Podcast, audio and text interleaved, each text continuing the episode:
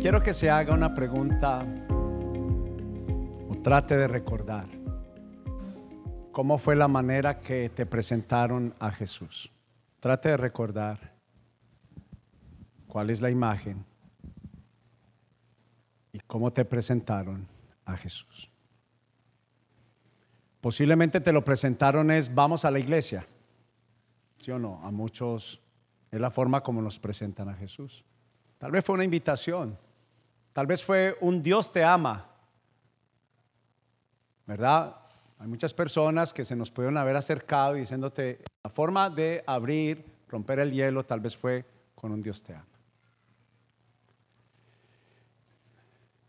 O alguien que ocurre mucho, y es una de las formas que más recomendamos es contando, alguien te contó su propia historia, te contó su propio testimonio.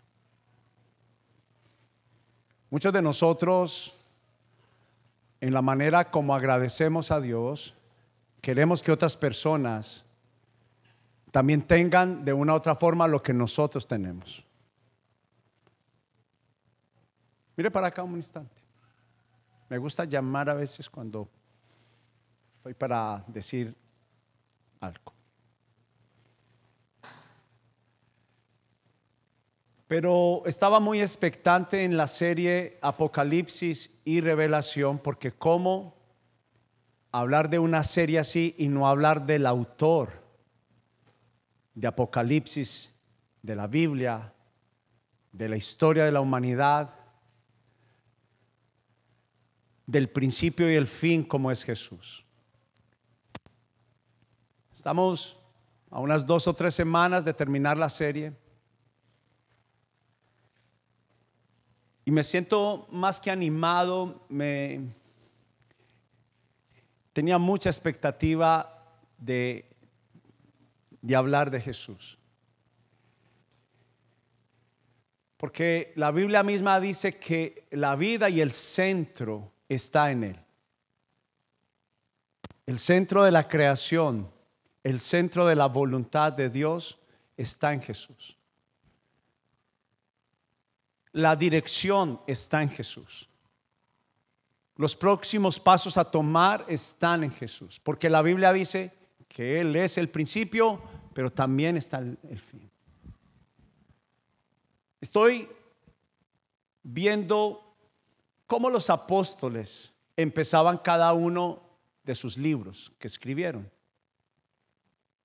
Iniciaron contando su propia historia con Jesús. Y cada uno de ellos mencionan validando lo que había sido anunciado. Y no hay nada más veraz que uno poder hablar de lo que uno tiene, de lo que uno conoce y de, especialmente de lo que uno vive.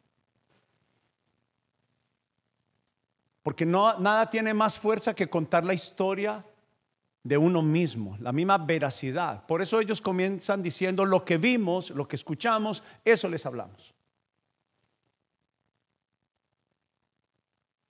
Y el plan y objetivo de Apocalipsis y hoy en el título que le he puesto, que es conocer a Jesús, ya voy a decir el título.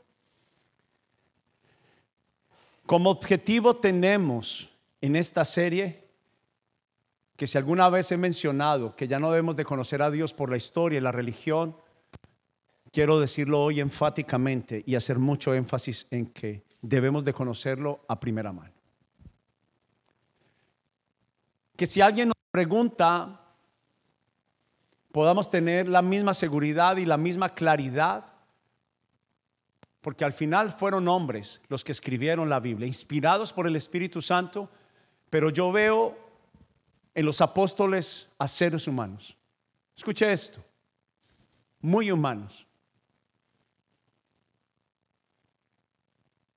Y algo que me gustaría dejar muy claro, que lo voy a mencionar en un momento en la enseñanza de hoy, es que Jesús nunca dejó de ser Dios, pero el plan de Dios era que pudiera sentir lo que siente cada ser humano. Una de las características que yo he conocido por las narraciones de la Biblia, pero por primera mano, es que nadie me puede entender mejor que alguien que ha pasado mis propias necesidades, mis mismas necesidades, mis propios vacíos, mis propios rechazos. También podría decirte que mucho de lo que yo hago por Él y para Él tiene que ver con esa identificación. Me identifico, le sirvo, hago lo que hago, los sacrificios, los cambios que he hecho en mi vida tienen que ver por cuanto he conocido, cuánto Él ha hecho por mí y para mí. Y no es la historia de la religión, no es la historia de la tradición, no es la historia de todo el mundo, es mi historia, es tu historia. No podemos avanzar sin conocerlo. No podemos tener más en nuestra vida una historia contada por otros. Tenemos que tener una historia donde conocemos al protagonista. Nosotros hemos resumido muchas veces, muchas veces, y esto es lo que pasa en la historia. La gente defendió más un credo, una religión, una tradición familiar, más que su propia investigación. Yo me he puesto una tarea y un objetivo, que tú no creas en Dios por la información, sino que tú puedas tener tu propia historia a primera mano. Que tú seas parte de Hechos de los Apóstoles, porque los Hechos es la narración post venida de Jesús y post resurrección. No ha terminado, los Hechos no han terminado.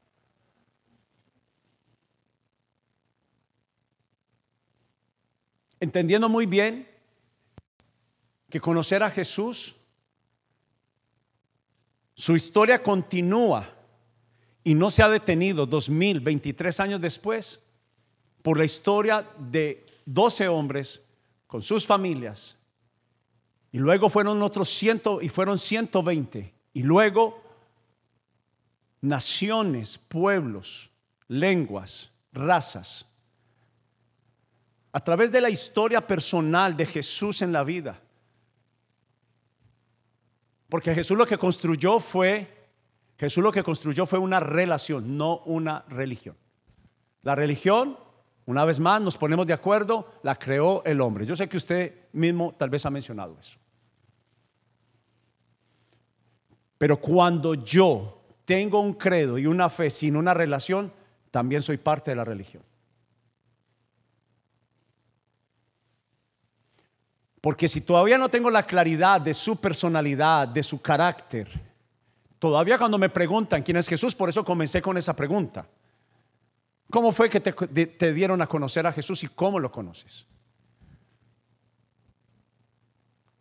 Entonces, claro, yo estaba muy claro con el enfoque que tenía con esta serie, porque Apocalipsis me deja conocer.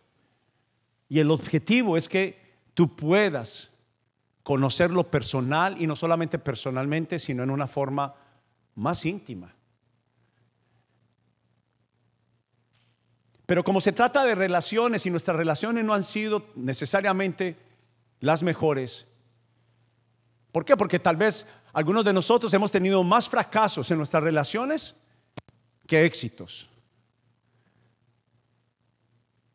Y esto dificulta, es un obstáculo para mi relación con Jesús.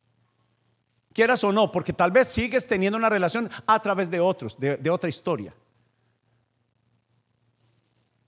Pero yo te quiero hoy demostrar que la relación de dolor, los momentos difíciles, los faltantes, ha sido un obstáculo para nuestra relación con nuestro Dios.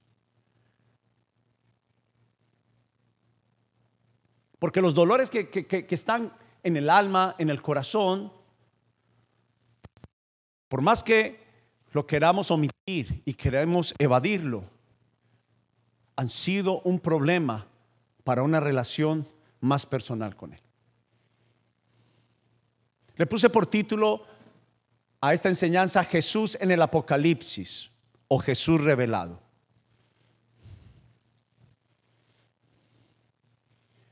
Jesús se le revela al apóstol San Juan. En el Apocalipsis a mí me deja ver algo y yo quiero ir sacando como algunas conclusiones del objetivo del Apocalipsis, si es que tenían una relación cercana. Y no le estoy hablando del versículo que dice que Juan se acercó al pecho, al regazo de Jesús. Voy, a tratar por un instante de omitir ese versículo. Estoy diciendo lo que estoy diciendo solo por el libro de Apocalipsis en la forma que Juan, el apóstol San Juan, narra el Apocalipsis y en la forma que él lo expone, no es una forma como nos lo vendió Hollywood. El enemigo siempre ha tratado, utiliza también personas, entidades, empresas, gobiernos, para falsificar lo que es de Dios. Y el Apocalipsis no es un terror. El Apocalipsis es una virtud en el corazón del humano. Porque a quien le he revelado el Apocalipsis, ha conocido a Jesús. Déjeme, explicar esto. Una de las formas que el enemigo ha utilizado que no conozcamos a Jesús es con el terror, con el miedo. Ejemplo, los juicios no los quiero leer mucho porque me traen terror. Pero yo quiero que usted vea el corazón de justicia, de un corazón justo como nuestro Dios en los juicios. Muchos de nosotros somos veraces a la hora de traer juicios y pedir justicia por diferentes acciones que hemos visto que han venido sobre nosotros y que vemos en el mundo, ¿sí o no? Vemos la desigualdad y reclamamos justicia. Muchas veces en nuestra situación económica, en nuestra situación familiar, pedimos y oramos y hasta proclamamos justicia. No es justo. No es justo lo que me está pasando. No es justo lo que le está pasando a las personas. No es justo lo que le pasó a las familias de más de tres mil personas que fueron asesinadas hace varios años cuando atentaron a esta nación. No es justo.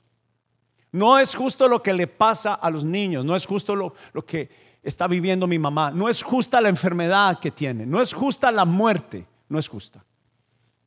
Es justicia. Pero es importante porque las escrituras, la Biblia, ellas mismas hablan de, sí misma, que ella es veraz, es la misma ayer, hoy y por los siglos. Coincide desde principio a fin, de tapa a tapa, la Biblia coincide. La investigación de alguien sin diferentes características excepcionales, como yo, como usted, puede darse cuenta de algo, que ella es consistente. Es consistente de principio a fin. Y, algo que también me gustaría hacer en esta serie y algo que me, da, me, ayuda como un indicador, como un indicador, como una señal que me indica si a la derecha o a la izquierda es que es la misma en el pasado, en el presente y en el futuro. Y quisiera dar, después de esta introducción, un primer principio a esta serie Apocalipsis que simboliza revelación, abrir los ojos. Es que si Jesús es el principio y el fin, quiere decir que de Él se hablaba desde el principio. Y las narraciones de la Biblia dicen que Él estaba en la creación, Él fue parte de la creación. Cuando usted va a leer la Biblia, donde habla de principio a fin de la creación, dice que Jesús fue el motivo de la creación. Y no solamente es el motivo, sino que es lo sostenible. Una, una forma de conocer a Dios es que Dios no solamente es real, sino que es alguien que se mantiene al punto que Él mismo se compromete en decir, no soy hombre para mentir, ni hijo de hombre para arrepentirme. Eso dice el libro de Eclesiastés. No soy hombre para mentir, ni hijo de hombre para arrepentirme. O sea que él mismo está diciendo lo que yo he declarado en una palabra que tiene que ser consistente. Y una vez más, quiero volver a llamar la atención en lo siguiente. Dios necesita ser identificado como la persona más honorable que cuando Él se compromete, Él cumple. Entonces déjeme mostrarle a quien mismo dice de Él, hablando de veracidad, hablando de cumplir la palabra más honorable, es que una forma que yo conozco a Jesús es que si Él fue anunciado hace 700 años, es una forma de yo entender qué tan veraz es la Biblia y qué tan veraz es Dios. Yo quiero hoy quitar un poquito la imagen de la tradición y de la religión, de la historia de otros. Porque muchas veces creemos en Dios y su veracidad, es porque eso fue lo que me enseñaron, ¿sí o no? Eso fue lo que me dijeron, eso fue lo que me contaron. Pero la única forma es tener una evidencia si queremos cerrar, inclusive puedo parar aquí en este momento el mensaje. La única forma es tener una evidencia, una experiencia. Mi hijo acaba de confesar 21 años. 21 años en Jesús, porque Jonathan nació cuando nosotros ya viniendo a la iglesia. Por primera vez. ¿Sabe qué? Yo tengo eso claro.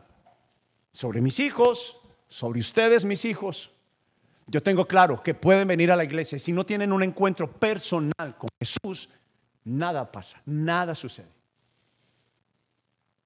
No hay nadie más consciente con quien tú vives. Y yo vivo con mis hijos, ellos conocen mis debilidades, yo conozco las de ellos. Y la única manera es tener un encuentro, conocer de principio a fin quién es Dios. Ya, no más por la historia. Mire lo que acaba de decir mi hijo. Mi posición de hijo de pastor es que se supone que tengo que, y no es así. Al contrario, ¿y sabe qué? Hoy fue uno de los momentos más importantes de nuestra vida, como cuando, cuando cada uno de nuestros hijos tienen su encuentro personal con Dios. Porque a ellos no les alcanza con que nosotros seamos cristianos, seamos pastores. No alcanza. Comenzando que Dios no tiene nietos. Dios solo tiene hijos. Dios no tiene nietos. Una forma de conocer a Jesús es que Él dijo, le habló a las generaciones, tu padre, tu padre, a la abuela, tu padre, es el mismo padre, a la hija, el mismo padre, a la nieta, el mismo padre, es un mismo padre. Porque Jesús vino a enseñar, Él quiere tener con cada uno y con cada una de las generaciones una relación personal, única, única.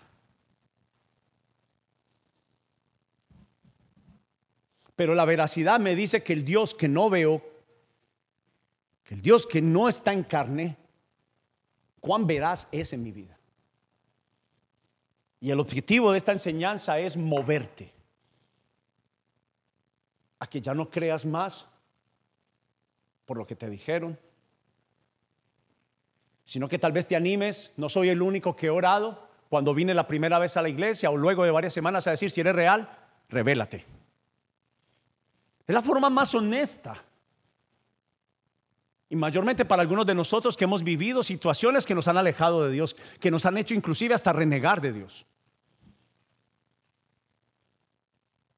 Tiene que ir a la iglesia, ¿por qué? Porque sí, no, eso, eso no alcanza. Tiene que leer la Biblia, porque no, no alcanza. Tiene que orar, no alcanza. Tiene que haber una motivación.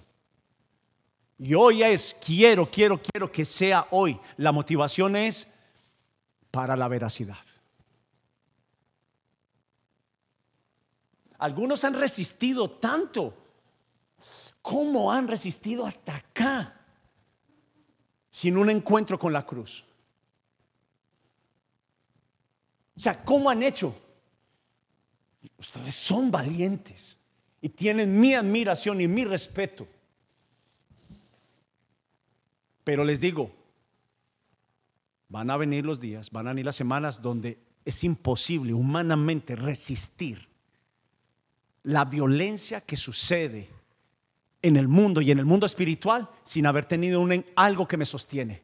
lo que hemos llamado en esta casa un enrejado.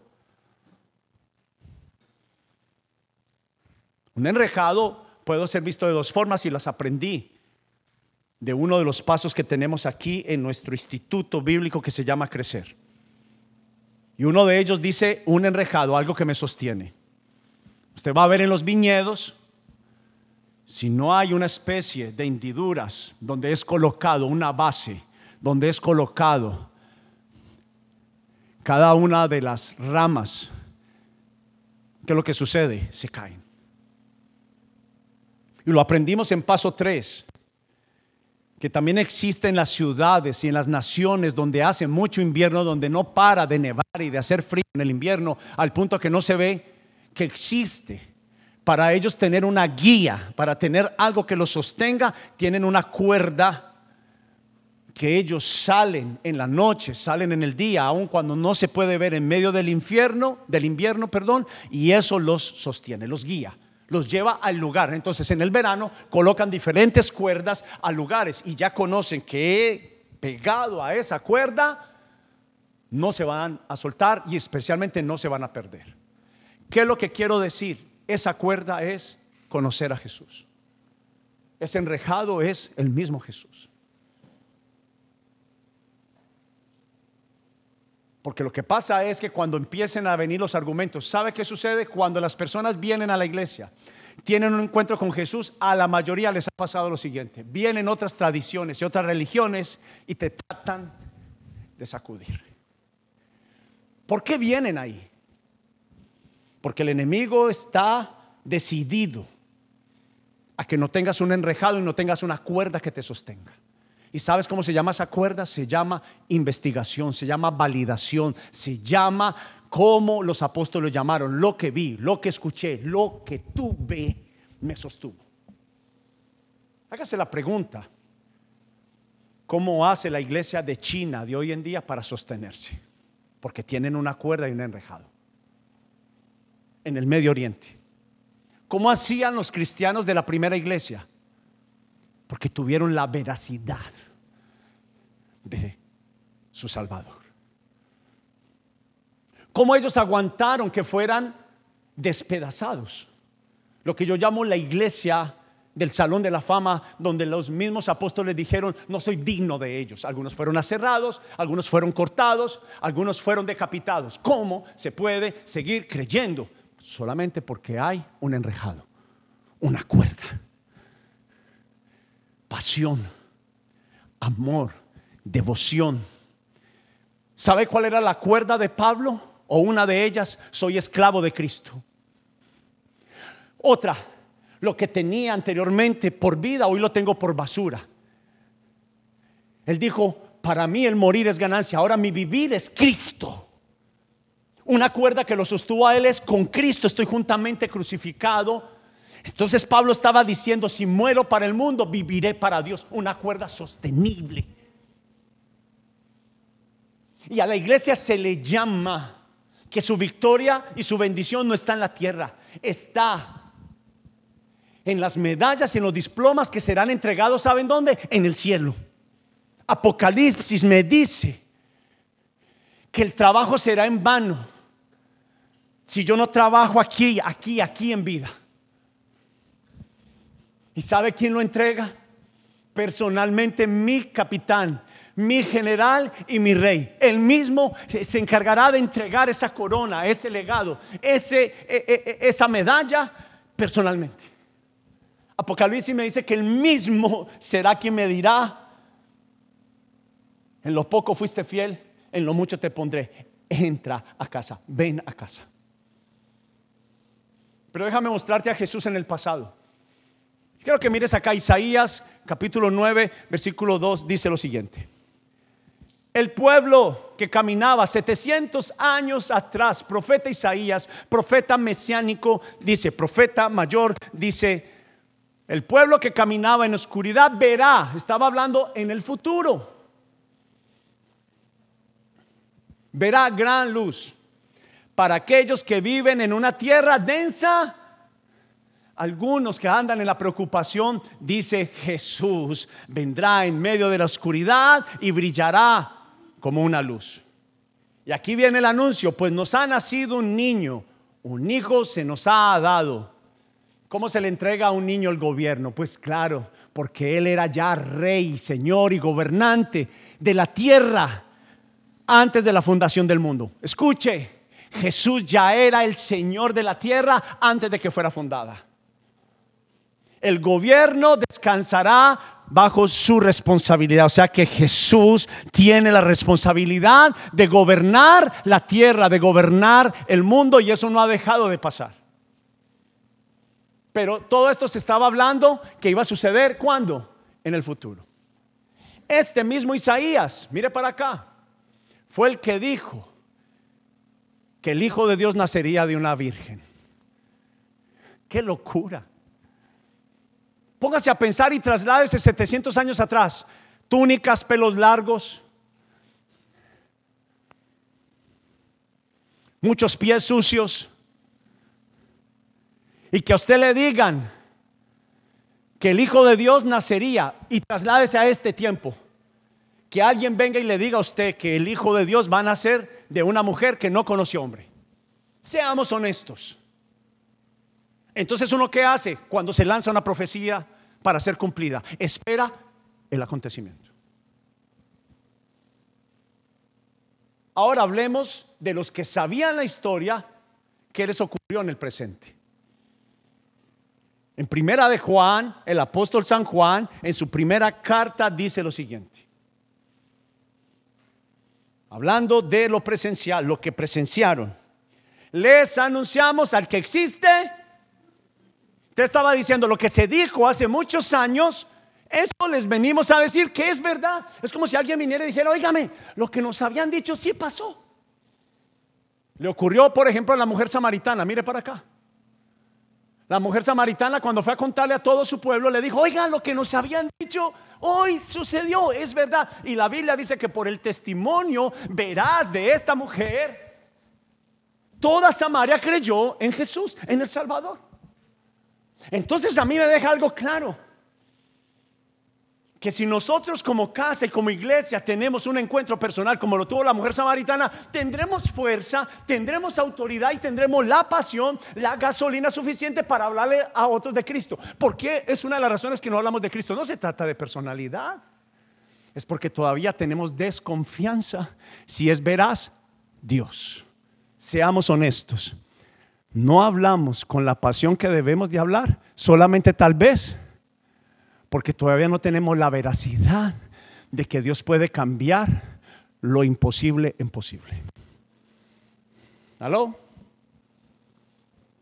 Lo vimos con nuestros propios ojos, lo que nos dijeron, ahora estuvimos con Él, lo tocamos, con nuestras propias manos. Él es la palabra de vidas. ¿Qué significa? La palabra que fue anunciada, que nos traería vida atrás. Jorge, regrésate un momentico a Isaías. Dice, el pueblo que caminaba en oscuridad, para aquellos que viven en la tierra densa y oscuridad, brillará una luz, pues nos ha nacido un niño. Y vamos ahora a Juan otra vez. Entonces la palabra fue anunciada por, por Isaías y lo que está diciendo el apóstol Juan él es la palabra que Isaías había dicho. Él es quien es la vida misma, nos fue revelado. Apocalipsis. Perdóneme para usted, que es un buen cristiano, que cree en Dios. ¿Acaso los fariseos, los saduceos, también no creían en Dios, pero estaban ciegos? Aló, yo no le estoy diciendo fariseo no es como usted le pinta, fariseo es simplemente una doctrina. Aló. Eso es más fariseo. Hasta hablando de una doctrina. Si se da cuenta, creemos por lo que otros dijeron. Comencemos por algo. Somos muy dados a decir, oiga, que mañana va a caer un torrencial.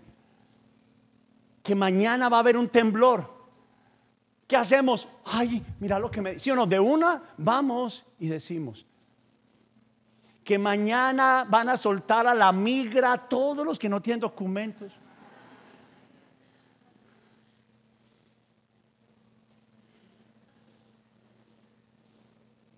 Así nos contaron una vez cuando yo vivía cerca de Elizabeth, que la migra está en todo Elizabeth. Y yo no tenía papeles en ese momento.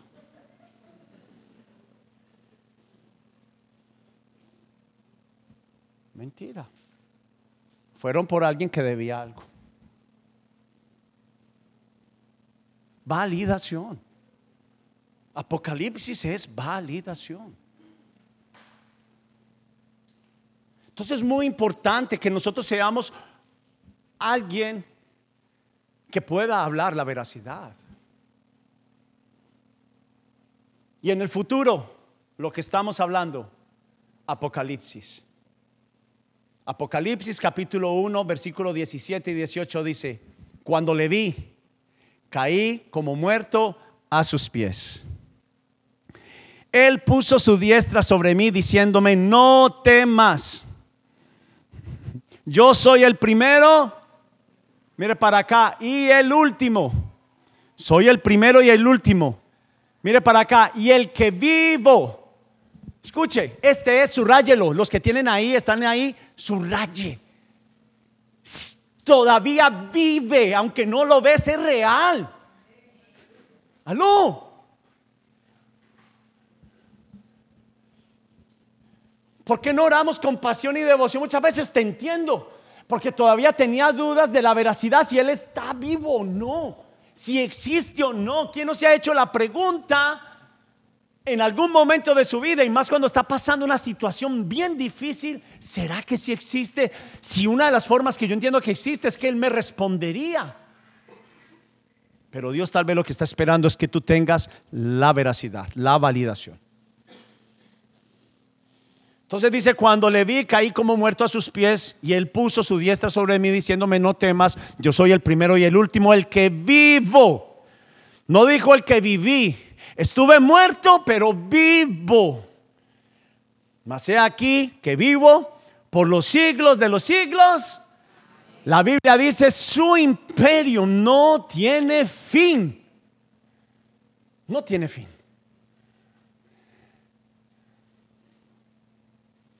Y esta es una de las cosas que más necesitamos entender de esta serie. Entonces, lo que hablé desde la primera vez, esta, esta enseñanza de hoy me dice que sí necesito el proceso de revelación.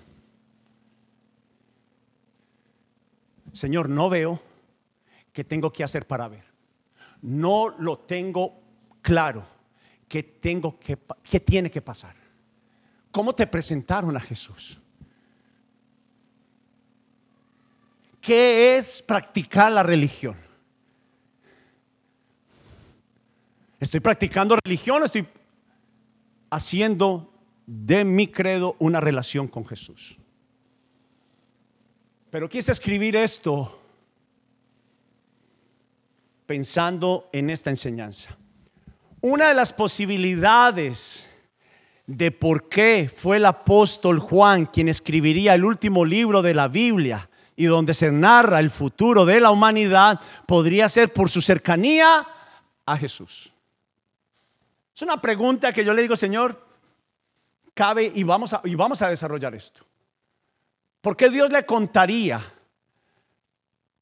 sus más íntimos pensamientos y su voluntad en el futuro a una persona, a un mortal? Y yo encontré en el resumen de Juan del apóstol Juan como en la vida del rey David, porque al rey David se le fue revelado, por ejemplo, el Salmo 22. El Salmo 22 es una ración de la cruz. ¿Usted quiere ver la veracidad de la Biblia? Yo, yo me iría esta tarde, al menos esta noche, y yo decía, voy a mirar 800 años atrás. Se escribió lo que ocurrió en la cruz del Calvario. Solo una partecita de ella. Jugaron a la suerte mis vestidos, dijo del rey David. Entonces el rey David, el Dios que vivimos, revela cosas que van a pasar en el futuro. Y una de ellas es que el Hijo de Dios vendría a la tierra, sufriría mucho dolor. Por eso los apóstoles, cuando estaban cerca de Jesús, dijeron, esto es verdad. Y esto tenemos que decirle a la gente.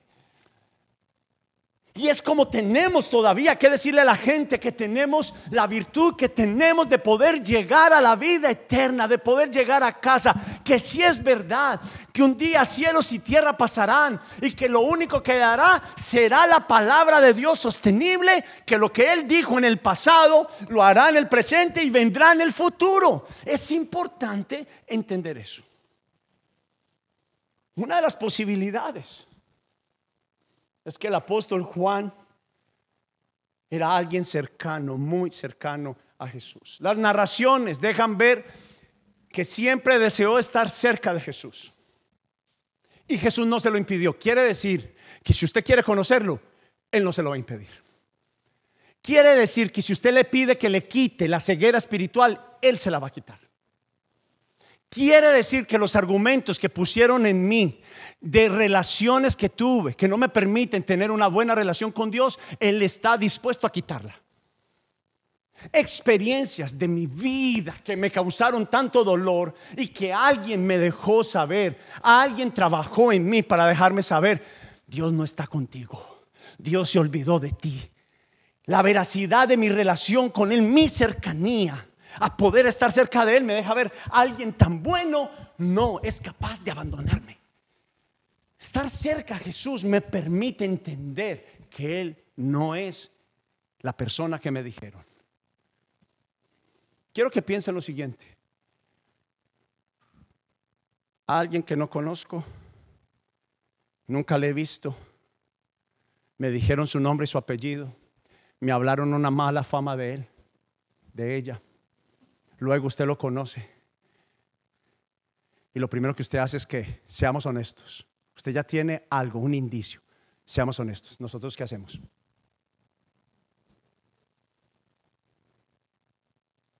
Pero algunos, porque abrimos la puerta o porque no, fuimos a ver y vimos que no era lo que me dijeron.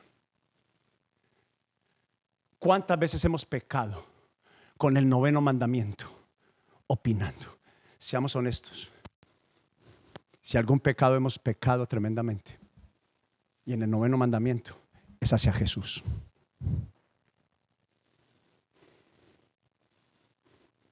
Tú no me escuchas. Tú no me has respondido. Yo no sé si tú existes. Es que no nos enseñaron las cláusulas del Evangelio. Él no responde bajo nuestras condiciones. Él se hace veraz bajo sus condiciones. ¿Aló? Tengo que volver a repetir eso. Venga, mire para acá. No fuimos creados. Dios no existe para nosotros. Nosotros existimos para Él. Su universo, su gobierno sigue estando bajo su control. ¿Y sabe qué es lo que pasa? Que Satanás dejó una simiente, una mancha, que creemos que nos mandamos por nosotros mismos. Y le debemos a Él señorío, majestad, gobierno. Él es el rey. Esta cercanía no habla solamente de estar al lado de mi esposa es cuánto efecto tiene el hecho de yo estar cerca a mi esposa. Para Jesús todo, todo, todo significa para Él que obedezcan sus palabras. Todo, todo lo que significa el Apocalipsis es diciéndote, el que me conoce a mí, hace lo mismo que yo hago con el Padre. Todo lo que yo escuché de Él y todo lo que yo vi de Él es lo que yo hablo y lo que hago. Usted dice, ay, así que molestan que cada domingo hay que estar en la iglesia. Es que eso no vino del hombre. ¿Quién te dijo a ti que era una opción? No existe una opción. Jesús estuvo cada sabbat en la iglesia. ¿Aló? Porque si él mismo no era un ejemplo, sus palabras no tendrían fuerza.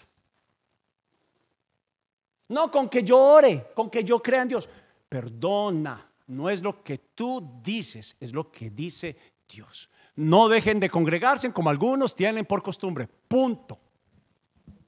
Punto.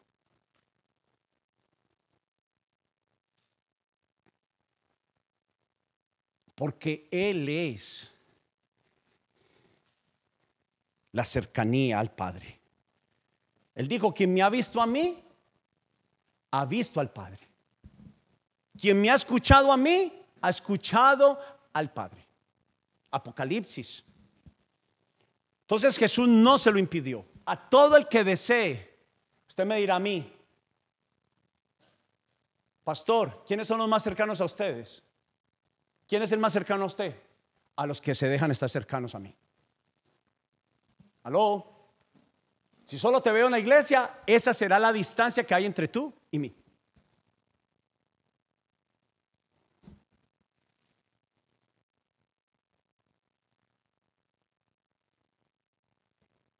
¿Cuál es la distancia que hay de tener una buena relación con mis hijos? Intencionalidad de estar cerca a ellos.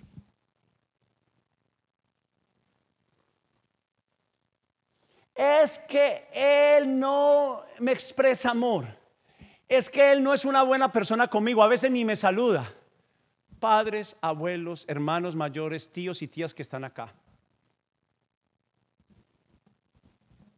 Es la tarea del papá hacer esto, no de los hijos. Al menos comienza con ti y tú, contigo y tú te tienes que ganar eso.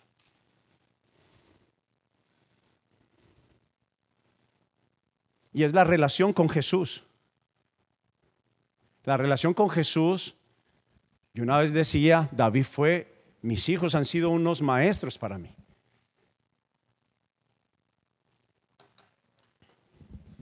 Empecé a decir, eh, David, ¿por qué a veces es tan serio conmigo?